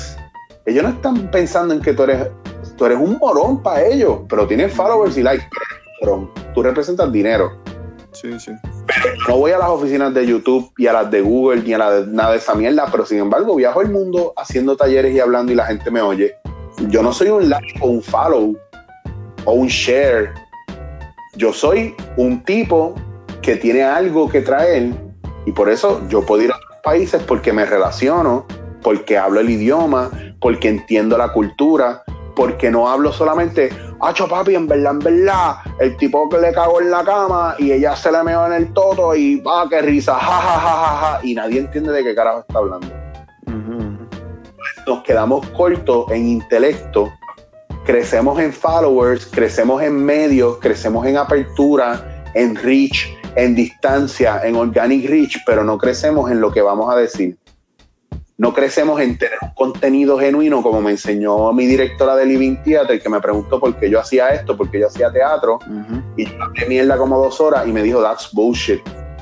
Y antes de irse, la última conversación que tuve con ella, años después, antes de ella morirse, fue, Eric, ¿por qué estás haciendo esto? Y yo le dije, because I want people to, to be free. I want to show people that they can be free. Y ella me dice, oh, you're getting somewhere now. ¿Me entiendes? So, es una cuestión de marcar unos objetivos que realmente aporten algo a la sociedad, por lo menos para mí, como Eric Rodríguez, mejor conocido como Chicho, si yo no estoy haciendo algo que aporta o tiene sentido, me aburre, no me interesa. Yo tengo que tener una razón de hacer, de por qué yo hago las cosas. Esa es mi- Brutal. Brutal. Y, y, y en verdad que en verdad que bueno que estás aquí porque en verdad es una de las razones porque yo ¿sabes? To- yo todo lo que estoy haciendo lo, lo estoy haciendo por algo y tiene un, Ah. tiene un, un deep feeling behind it no es solamente por los likes y los follows y, y, y por ser famoso como que that's, that's not it y, y no y no y es bien y es bien malo porque por lo menos en mis peers cercanos piensan que es eso Claro, y sí, sí. no lo ves y como que mira chicos ¿sabes? Pues, escucha algo a ver si a ver si entiendes Es que eso es lo otro, que tam- tampoco, o sea, la gente más cercana a ti no necesariamente son los que te van a apoyar realmente. Yo le digo a la gente, no digas que yo soy el maestro de la impro si no has cogido un taller conmigo o no has visto mis charlas o no has escuchado nada. Ujú, O sea, yo prefiero que me presentes normal, pero no me presentes como lo que yo no soy. No me adules sin saber. Hay gente que viene, diablo, mano, soy fanático tuyo. Chévere, ajá. ¿Por qué? Pues, mano, porque tú eres chicho. No. De repente, por eso. De, de repente un día estoy en Walgreens y viene un farmacéutico y me dice, chicho, wow, qué cool, mano. Mano, tienes que volver a hacer dándote en la cara. Ese- eso, de todo lo que tú haces, eso es lo más que me gusta. Tú dices, wow, ahora estamos hablando. Un chamaco en Coto Laurel, que lo dije los otros días en el podcast, me paró en la gasolina y me dice, Chicho, diablo, papi, checate esto, mira lo que yo venía oyendo en Coto fucking Laurel en Ponce, que eso es un void ahí, una línea fronteriza eh, random, en una gasolinera, el chamaco literalmente estaba bajan- bajando el carro a echar gasolina y me enseñó el teléfono, mira lo que yo estaba escuchando. Y estaba escuchando a la cara. Y tú dices, cabrón, what are the odds? Que él me diga mi verano con Amanda, cool. Que me diga pégate al mediodía o viva a la tarde, ok. Que me diga Sochis Live, ok, pero dándote en la cara. Que de todo lo que yo hago es el menos, el menos que yo puse. ese- ese es el más que me gusta. El, más, el menos contenido que tiene, para hacerte sin, ¿sabes? Todo lo que tiene. Y el más que me gusta hacer, porque, porque me gusta hacerlo realmente. A, a mí, a mí me explotó la, la cabeza porque yo tengo, no sé si tú conoces a Miguel Corti. Eh, un, un buen, es buen amigo mío. Yo creo que de seguro has hablado con él varias veces. Él, este, Y él fue, él fue el que él fue el que me lo presentó. Sí, pero él fue el que me lo presentó, eh, dándote en la cara. Y, y escuché el de eh, el de los sign language. Y Ah. yo como porque me pasó, yo trabajé en un banco bien conocido en Puerto Rico y, y- y atendía, atendía a la gente, sea, yo le cambiaba los cheques y les depositaba, etcétera, etcétera. Y me pasó justamente después que escuché ese podcast.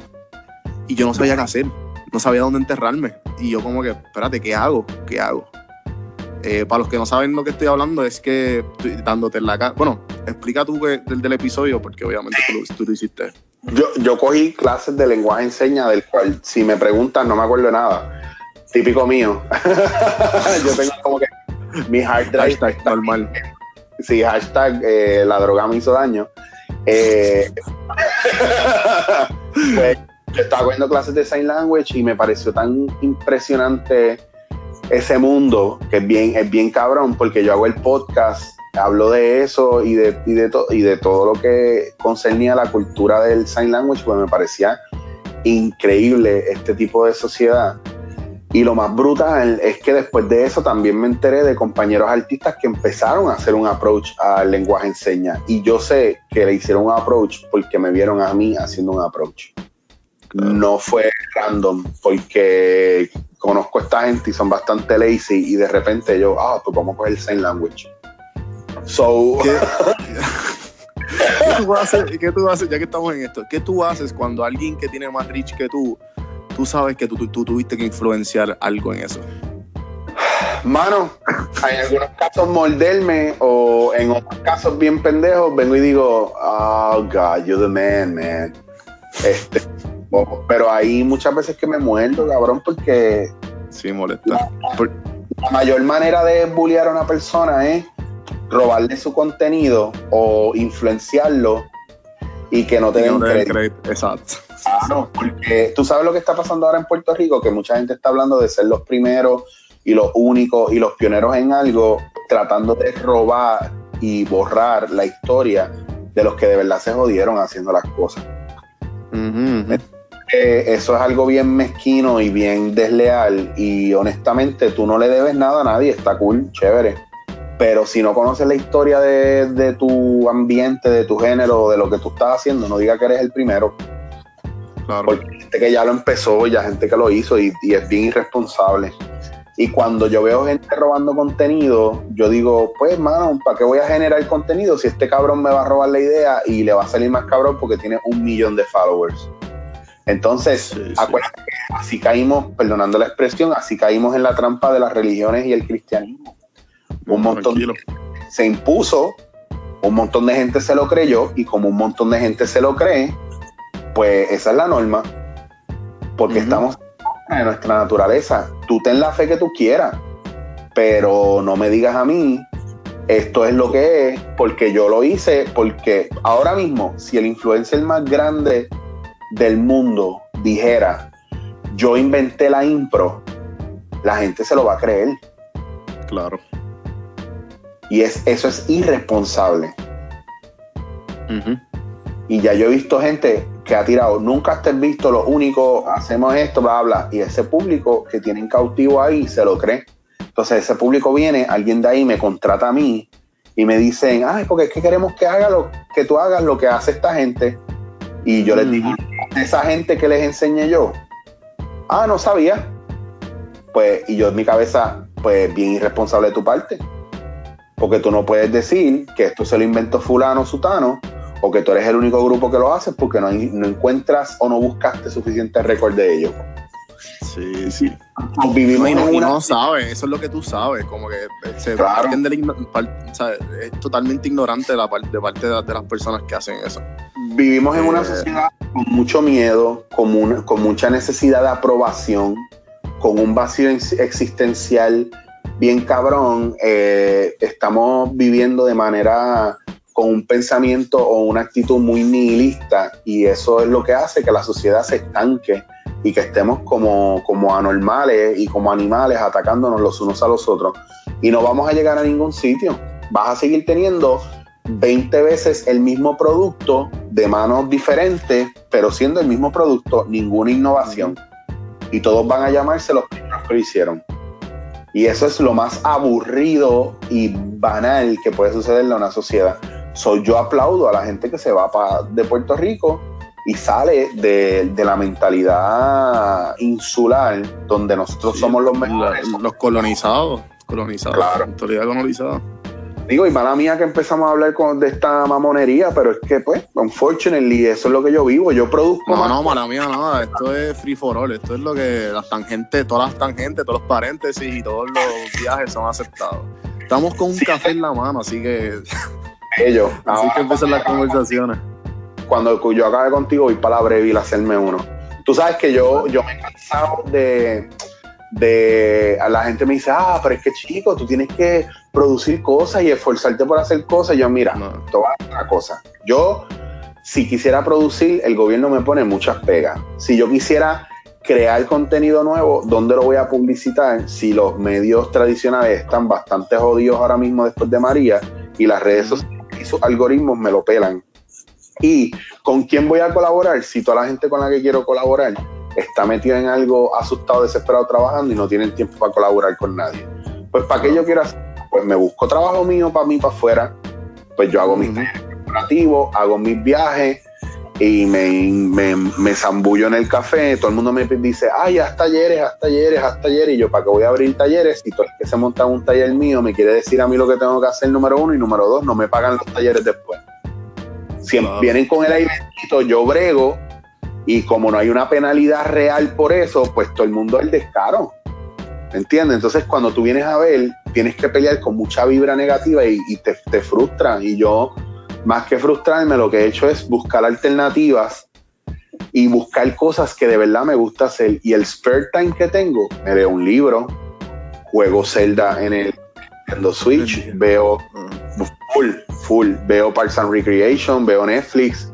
He visto Mano. Parks como 15 veces. Dude, Park, eh, obviamente Espérate. Ra- pausa, pausa. Eh, es verdad, tú me imagino que sabes más de esto. Es verdad que 50% of the script de Parks and Rec es improvisado. Mira, yo soy fan número uno de la improvisación y yo necesito que tú entiendas que el lenguaje de la improvisación lo domina muy poca gente en el mundo y los proyectos más cabrones, su grueso es de gente que hace improvisación, pero más allá de hacer improvisación, sus directores, sus productores y sus guionistas conocen o son improvisadores y los respetan el improvisador, el real improvisador, no el chamaquito que se cree improvisador porque se cree funny. El improvisador real es un comunicador. El improvisador real convierte el error en oportunidad. Es un tipo despierto, es un tipo que está o una persona que está al servicio del compañero. Es una persona que se da cuenta y entiende lo que significa todo suma. Esto es algo que se estudia, esto es una religión, esto es una cuestión pasional religiosa. El improvisador real es aquel que puede construir de elementos que tiene alrededor y no, y no tiene censura ni siente pena por lo que va a traer a la mesa. Y está contento y orgulloso de lo que trae y convierte la mierda del otro en diamante. Punto. Eso es lo que hace un verdadero improvisador. Entonces, es una máquina de comunicarse, de escuchar y de comunicar. Por eso es que hay tanto. Tú sabías que la película de Anchorman, la segunda creo que fue, ellos sacaron un DVD que fue el de la película que tú viste o que ve anormal. Pero ellos tienen un package que son dos DVD, donde el segundo DVD es exactamente las mismas tomas, las mismas escenas, pero con otros diálogos. Porque improvisaron tanto en muchas escenas que pudieron hacer dos películas con textos totalmente diferentes. Qué cabrón. Así de hijo de puta está esto. Ajá, ajá. Lo mismo pasó en The Office con lo de improvisación. Lo mismo pasaba mucho en, en Saturday Night Live. Lo mismo pasaba mucho en, en muchos. El, arte de la improvisación es algo que muy poca gente realmente entiende y aprende. Y tiene que ver con no con lo que tú haces por ti para ser el más funny, o cuán cómico tú eres, o cuán versátil tú eres. Es cómo tú eres capaz de transformar lo que te están dando y hacerlo más grande. Sí, como que no solamente también tiene que ser comedia. No, para nada. Eh, Yo te lo, digo, te lo digo yo que hago obras de teatro completo improvisa y la gente sale de ahí o riéndose con cojones o llorando con cojones o una mezcla de los dos. Y si tú, puedes- tú- si tú puedes conseguir ese tipo de reacciones en la gente, mi hermano, usted está hablando con la verdad. Usted es un duro. Y de eso se trata. Por eso es que yo no voy a los shows de aquí de impro porque todos me aburren. Pero tanto, tanto te costaría hacer tú uno por tu lado. Eh, aquí es bien difícil porque también no tenemos teatros para hacerlo y cuando tenemos venues, como no, nuestras redes sociales no son las más duras y no somos los que estamos más pegados, pues obviamente eso afecta. No te voy a decir que no, pero ahora mismo mis, Ujú. talleres, mis talleres en Perú yo no he llegado y están llenos. Shows en Perú Sí. están casi llenos, ¿entiendes? ¿Tú sabes quién es? ¿Sabes quién es Tuco Alberto? No, no tengo ni idea. A lo mejor lo he, lo visto la cara, coño. Tuco Alberto es, él es un influencer, pero él es, él es de, él te da tips de redes digitales, de marketing digital. Pero él, él tiene, él tiene, el- él es el que tiene las, las manos, tiene una enfermedad en las manos, eh, que las tiene como, como, estoy riendo, qué pendejo soy. ¿Tuviste Scary Movie, ¿tuviste Scary Movie 2? Sí, sí, sí, sí, sí, sí. Las tiene así. Pero po- obviamente pues él te da un montón de tips de cómo, de cómo él está bien pegado en Latinoamérica. Ok. Y este, por eso mismo que es un mercado que, que, que no, no sé por qué, el ejemplo como Nicky Jam, Daniel el Travieso, todos estos boricuas que, que gustan, gustan en, en todo el, el mundo entero, pero en Puerto Rico como que eh, otro más. Sí, lo que pasa es que también, si tú ves los demográficos de ellos, es que esto es una cosa, esto es una cosa de estudio bien cabrón. A ver, a ver, tú ves los demográficos y ves las edades, la mayoría de la gente que ve esta gente son chamaquitos que tienen acceso a un teléfono. Pero si tú le quitaras los teléfonos a todos los chamaquitos o toda la gente menor de 19 años, los, los, los, los followers y los viewers de todos estos influencers bajan y se caen bien cabrón. Persona, un adulto con su mente en su sitio no sigue a Daniel Travieso. Claro, claro, no sabe ni quién es. Ojo, ojo, ojo. Él puede tener una que otra cosa brillante. Y yo, bien honesto, yo le he visto una que otra cosa funny y brillante a Daniel Travieso. Pero no, yo no soy público de él. No, Yo no, no- le- el, el contenido de él es totalmente familiar. Incluso yo, he- dice. Yo, incluso yo se lo he dicho a Joshua también. Yo le digo, Joshua, tú no te puedes enfogonar con la gente que no es tu público. Yo no soy tu público. Y yo lo que estoy trabajando contigo es técnica para que tú puedas ser más efectivo con tu arte. Pero, Claro. yo, pero yo no tengo que ser fanático tuyo. Yo no, y yo he colaborado con mucha gente yo no soy fanático de mucha gente y he colaborado con ellos. No, no necesariamente yo tengo que ser fan de alguien para poder también trabajar, ayudarlo a trabajar su técnica y todo eso, ¿me entiendes? Que mis followers también han llegado orgánicos. Yo tengo veintipico mil followers y algunas veces han sido porque Francis me dio un repost o Natalia o, o, o gente que está bien montada y de repente yo gané 50 followers con ellos, 15 followers, 20 followers, chévere. Pero lo demás ha sido también, viene un proyecto, pum, la gente me encuentra, llegaron, chévere. Y eso, y eso es lo que realmente te, te lo gana, porque incluso cuando yo estuve en Guapa, el tiempo que estuve, yo tenía mi página de, de mi fanpage y mi fanpage no creció mientras yo estuve ahí haciendo cosas, el tiempo que estuve, ¿me entiendes? Porque depende del público, o sea, hay que ser realista, o sea, quienes te van a seguir, la mayoría de la gente que, que te sigue, pues son gente que de verdad consumen lo que tú haces. Y pues por eso es que la gente que, que consume mi, mi dándote en la cara, pues de repente son profesionales. Y tengo un farmacéutico, gente que hace podcast, etcétera. Y cogiendo PON lo consume otra gente. Y cuando yo hacía podcast con Chente, lo consumía otra gente. Claro. Mierda, mierda así. Tú sabes, yo siempre. Ajá.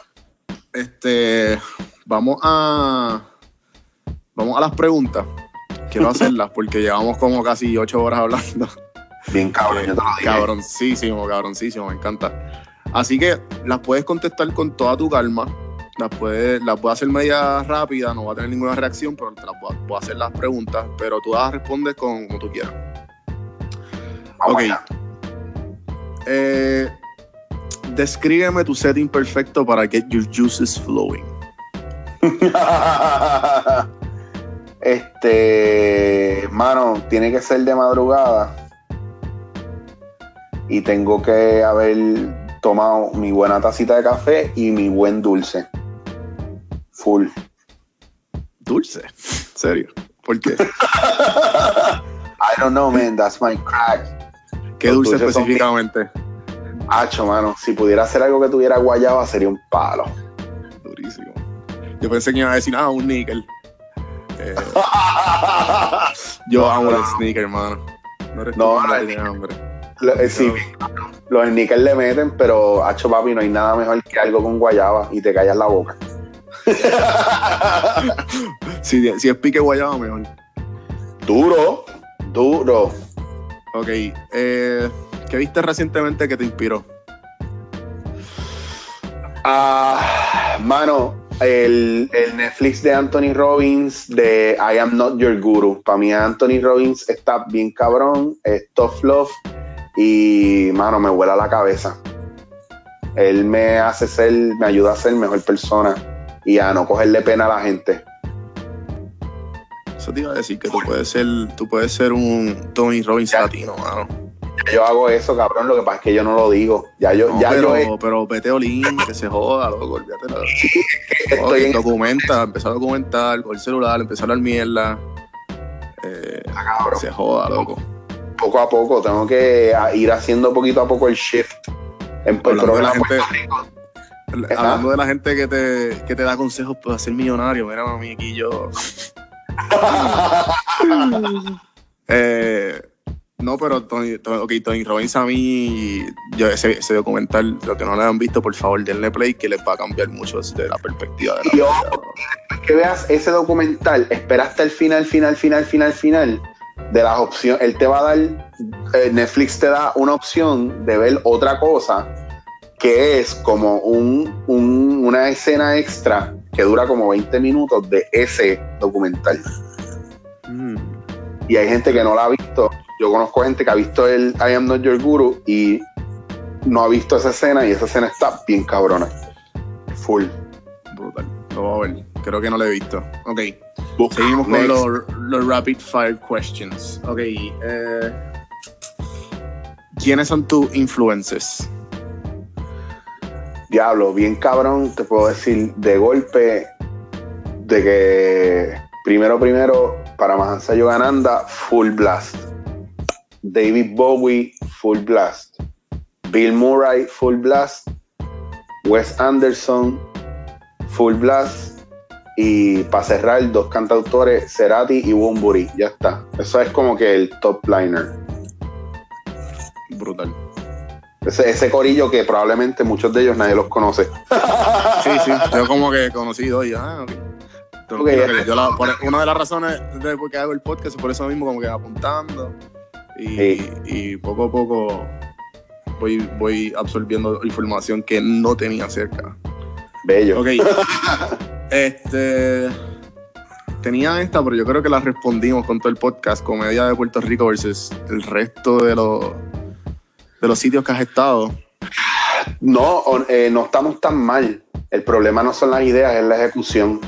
Claro. Eh, estamos en un punto donde la comedia nuestra, unfortunately, está bien, es bien banal y es bien vacía. Nuestro, nuestra creatividad y nuestro arte está muriendo porque somos muy banales y superficiales. El día que profundicemos, nuestra comedia y nuestro arte va a cambiar y se va a desarrollar mejor. Pero sobre todo el día que nos juntemos y respetemos el trabajo de los demás y respetemos nuestra profesión primero, entonces vamos a poder respetar a los demás y entonces vamos a poder hacer cosas de calidad. Mientras tanto, siempre va a ser toda una mierda. Aunque mucha gente piense que no, que hay cosas que están bien cabronas, pero esa es mi opinión y no tiene que ser la de los demás. Punto, Claro. ese soy yo. ¿Viste, vi- ¿Viste Black Panther? Obligado. Me Ese pareció- final. Ach. Eh, we, we don't, we, we don't have to um, build barriers, we have to build bridges. Ahí está. No, ya no tenemos que hablar más nada. Tú sabes Ok. que- Eh, yo siempre cierro el podcast con estas tres preguntas que a mí me, me ayudan a entender eh, un poco más de la persona. Y, y- y son estas, estas siguientes tres preguntas. ¿Qué serie o libro le ha sacado, perdón, qué serie o película le ha sacado algún tipo de enseñanza? Ah, definitivamente Chef's. Yo, el segundo season de Chef's Table, sobre todo, yo lo. No, no, no. Todos los seasons de Chef's Table. Pero el segundo season, yo, para todos mis talleres, obligo a mis estudiantes a ver un episodio específicamente. ¿Cuál? Y es el de, el de Alex Atala, donde lo que pasa es que el segundo season de Chef's Table habla mucho sobre la identidad. Y para mí es bien importante que tú como comediante y como stand-up comedian eh, encuentres esa o definas esa identidad o quién tú eres o cuál es tu estilo o cuál va a ser tu lenguaje. Y nosotros como puertorriqueños se nos hace bien difícil esa cuestión de identidad. Y para mí Chef's Table tiene muchas enseñanzas espectaculares y yo pienso que la gente tiene que ver Chef's Table y tiene que profundizar de cómo esa gente logró lo que logró. No escuchando la historia de los influencers, es escuchando y viendo las historias de personas que de verdad estuvieron against all odds y no tiene que ver con redes sociales. Tiene que ver con ser top en algo que todo el mundo te diga que tú no lo vas a lograr. O sea, esto es legit, esto es real, esto es gente invirtiendo tiempo, dinero, eh, eh, eh, arriesgando su vida, su casa, sus ahorros. Esto es gente apostando a ello. Esto es gente redescubriéndose. Esto es gente cambiando la historia de- del arte culinario de su país. Cuando todo el mundo le dijo que no. Eso es lo que yo pienso que, que- o sea, esa para mí es la serie más importante que ha habido hasta ahora. Punto. No hay break, no hay otra. Es más, no me hagas más preguntas, bye. Ok, eh, ¿qué libro le regalaría a tu hijo o hija? Autobiografía de un yogi de Paramahansa Yogananda, full. Brutal. Es un libro más, es un libro mágico, es un libro que tiene historias que tú no sabes, tú tienes que confiar y creer, si quieres creer, pero la enseñanza del proceso de Paramahansa Yoganan- Yogananda de ser un niño a convertirse en un gurú importante en, en la historia de Occidente y llevar el, el, el Kriya Yoga a Occidente es una de las cosas más espectaculares, es un libro espectacular, amo ese libro, eh, me lo llevo en todos los viajes porque lo sigo leyendo por bloques. Me, me tardé cinco años en leerlo, así me llevó, porque es un libro bien profundo. Y yo creo que es la clave esencial de que yo profundice tanto con la vida y con la impro, etcétera. Full. ¿Qué más? Ok. Eh, si tu hijo te dice, tu hijo o hija, por, por decirlo así, te dice que quiere hacer lo mismo que tú, ¿qué consejo le daría? Que hay que trabajar mucho. que hay que trabajar mucho, pero que lo más importante es viajar. No casarse con nada ni con nadie y viajar. Aprender a absorber, escuchar y no tener miedo de asumir una postura. Eso para mí es lo más importante. That's it. Hasta ahí llegó el café. Mucho que duró, ya tiene que estar. Si no te lo bebiste completo, tiene que estar frío ya. Sí, porque lo metí al microondas a mitad. Bello. Mira, si me haces un favor, ¿sabes lo que es un Ario Stamp? Eh, ni idea. Ario- Stamp, bueno, sabes lo que es, pero no sabías el nombre. Es lo mismo que. Hola, es Ricky Martin, estoy escuchando la X. Eh, eso. Pues que te presente y diga que de café en mano. y eso se puede hacer aquí también. Bueno, sí, después yo lo corto y, y lo pongo como que en los otros episodios. Ah, o sea que te lo hago aquí mismo, como que dejamos Sí, un. Hago claro, no, cuenta hasta cinco y lo hace. Ok. Dale, pues voy a contar. Dale. Hola amigos del mundo, soy Eric Rodríguez Chicho y estás escuchando Don Juan del Campo.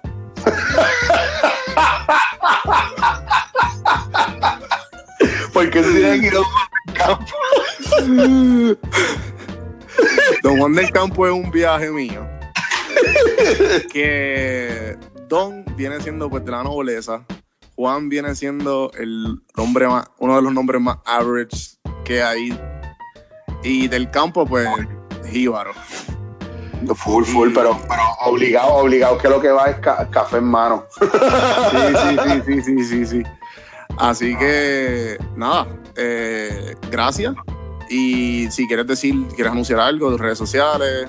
Nada, estoy Chicho Wazir en mis redes sociales, en todas mis redes sociales, Chicho Wazir. Si quieres ver mis videos de YouTube y vas a chichowazir.com, también te va a llevar a YouTube. O ahí lo que estoy haciendo es poniendo videos cuando me sale el forro. Excelente. Bueno, pues, Mira, Chicho, gracias. Cuéntame. Te, hago, te puedo hacer otro con café en mano. Métele, métele. Saludos, Corillo. Este es Chicho Wazir en las redes sociales, Eri Rodríguez Chicho, para que no dejes de escuchar el café en mano. Si eres adicto al café como yo, esto te va a gustar. Si no eres adicto al café como yo, vete. Bueno, no embuste, escúchalo, pero aprenda a beber café. Macron. Buenísimo. Mucho mejor que el otro. Bien full. pues me avisa cualquier cosa y, y gracias, a un millón. No, Tremenda gracias a ti. ¿Te gustó? ¿Te gustó? ¿La pasaste bien? Sí, porque no hablamos de la misma mierda que yo hablo siempre. Eso está genial. Excelente. Gracias, Así que sabes que aquí a la orden y cuando esté en Puerto Rico me llamas para darme el café de verdad. Obligado. Eso, Cabrón. va. Escucha lo que te voy a decir. Aprende a comprar café para que pruebes café diferente y tú tienes French Press, te puedes hacer los cold brew y los cold brew le meten, pues si te los bebes fríos, eh, es otro, es otro, otra, otra afinación al paladar y floral, frutal, etcétera. So después ¿Verdad? te tiro una recetita ahí para que le metas. O ve buscando una. Bueno, si tú hiciste palio, yo me imagino que tú pesaste en algún momento la comida también. No, ni para tanto. Verdad, simplemente evitaba. Evitaba Bueno, lo sí, que era procesado. Si tienes balanza, después yo te digo cómo vas a medir o a pesar el café y todo eso con el agua y te voy a dar una receta para que te vuele la cabeza. Brutal. Vale, pues estamos en communication y gracias. Oye, no, no, gracias, hermano.